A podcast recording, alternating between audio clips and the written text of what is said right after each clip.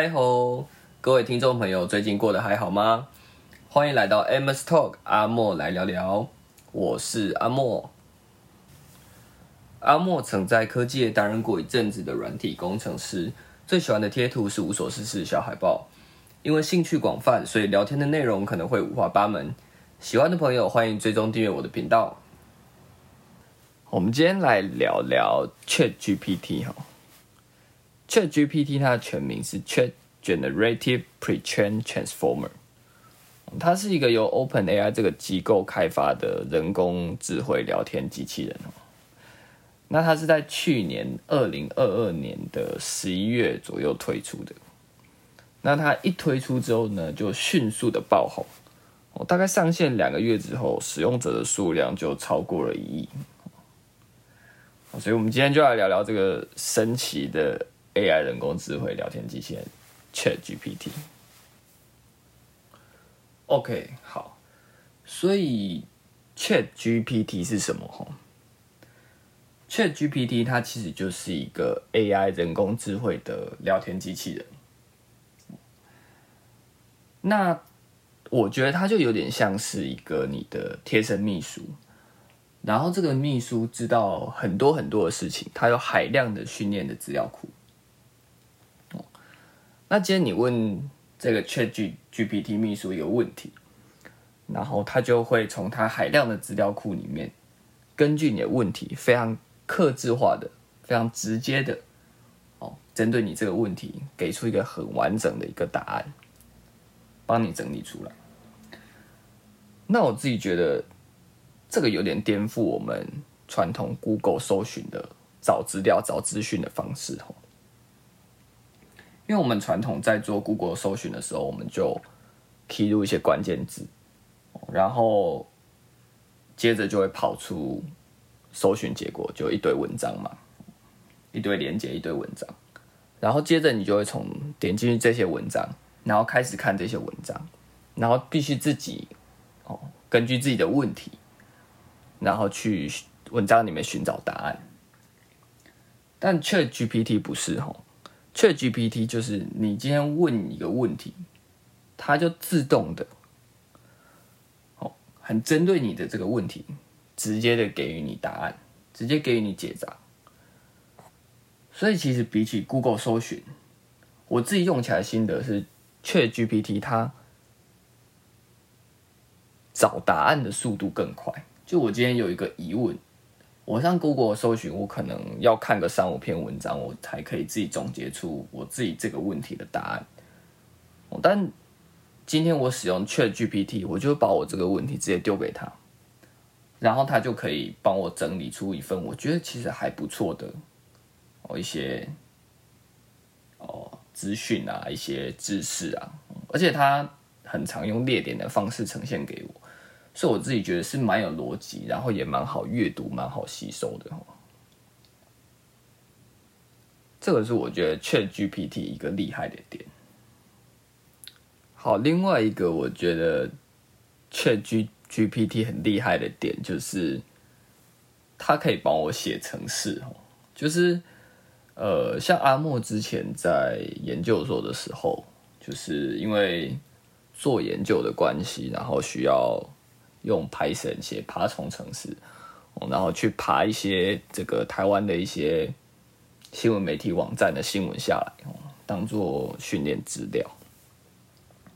然后那个爬虫程式其实就是不是很难，但是其实没写过的话，你也需要花一点时间去研究。就是说啊，你要。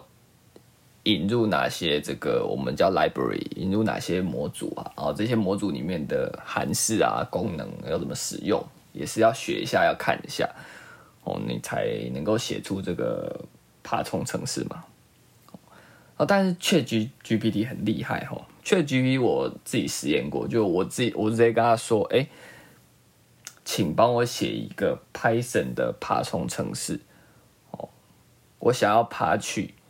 E.T. Today 新闻网站今天的新闻标题有哪一些？我就问这个问题，然后 Chat GPT 它就直接给我一串 Python 的程式码，我就直接帮我把程式写好，OK，然后我就把这这个城市就这个贴到那个呃城市的编译器，我就直接跑这个城市。哎，那还他还真的能够帮我从 EDToday 直接哦，就抓今天新闻的新闻标题下来，就直接给我，就完全不需要自己写爬虫程式，我只需要会问问题，然后叫他帮我写就好了。所以我觉得这个也是另外一个 Chat GPT 厉害的点，就是哎，它可以帮哦。没有城市基础的人哦，也可以写出城市。OK，好，那再来阿莫觉得还有一个有趣也蛮好玩的一个点，就是说，你可以跟你可以请 Chat G GPT 帮你写一些文章哈，就是新闻不是都有在讲说，哎，Chat GPT 可以帮你写论文啊，哦，然后可以帮你写那个。部落格啊，哦，然后可以帮你写什么作文啊，哦，那阿莫自己实测了一下，我是觉得 Chat GPT 真的是蛮好用的。就是阿莫就问他说：“哎，这个，请帮我总结《黑豹》这部电影。”然后用三百个字，哦，告诉我说黑豹的这个电影是什么？这样，哦，然后他就帮我帮我写出来了，这样。那这个其实就很像，就是如果你想要做影评哦，你想要做一个哦布洛克，那你就不需要从头到尾都。都自己自己写嘛，你就可以先问 Chat GPT，然后他先啊做一个出版，哦，他就会给你一个出版，然后你可能就可以根据这些出版，哦，然后那个做一些修改啊，然后再加入自己一些独特的观点，然后你的部落格文章一个影评的文章就就写好了。所以我觉得 Chat GPT 它也。大大的加速了，可以大大加速身为内容创作者，就是这些 content creator，他们产出内容的一些速度，可以增加他们的一些效率。我觉得这个也算是一个革命性的应用吧。OK，好，那阿莫接着想从技术的角度来聊聊这个 Chat GPT 哈。其实根据阿莫目前的了解，Chat GPT 其实在技术层面上是没有太大的一个突破。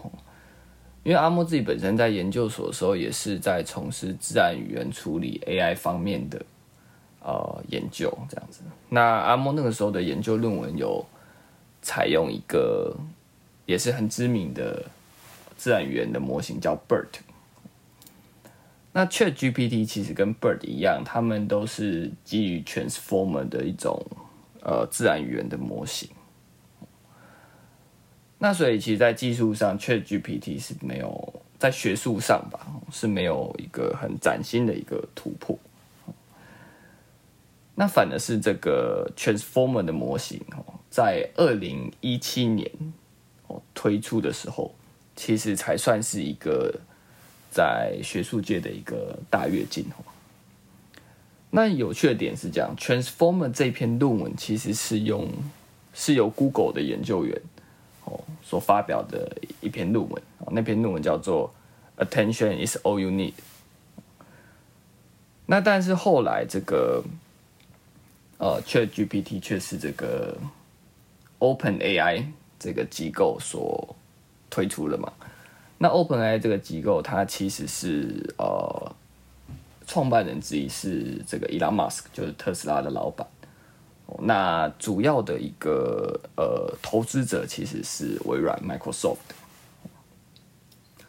那大家都知道 Microsoft 它是呃这个它也有开发一个搜寻引擎叫 Bing 嘛，所以其实跟 Google Google 搜寻是算是竞争关系嘛。那前阵子 Bing 就哦宣布说，哎，他已经把这个 Chat GPT 哦整合进 Bing 的搜寻里面了。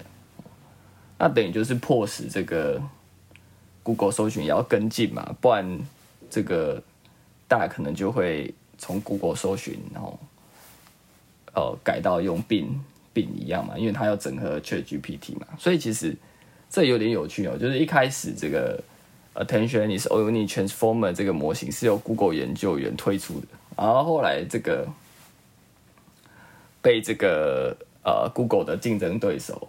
在搜寻引擎上的竞争对手哦，Microsoft 的 Bin 哦，反而是率先的呃产品化、应用化哦。那接着现在 Google 自己呃觉得就是觉得有点麻烦大了，要赶快加紧脚步，也也把 ChatGPT 整整并进这个 Google 搜寻里面哦。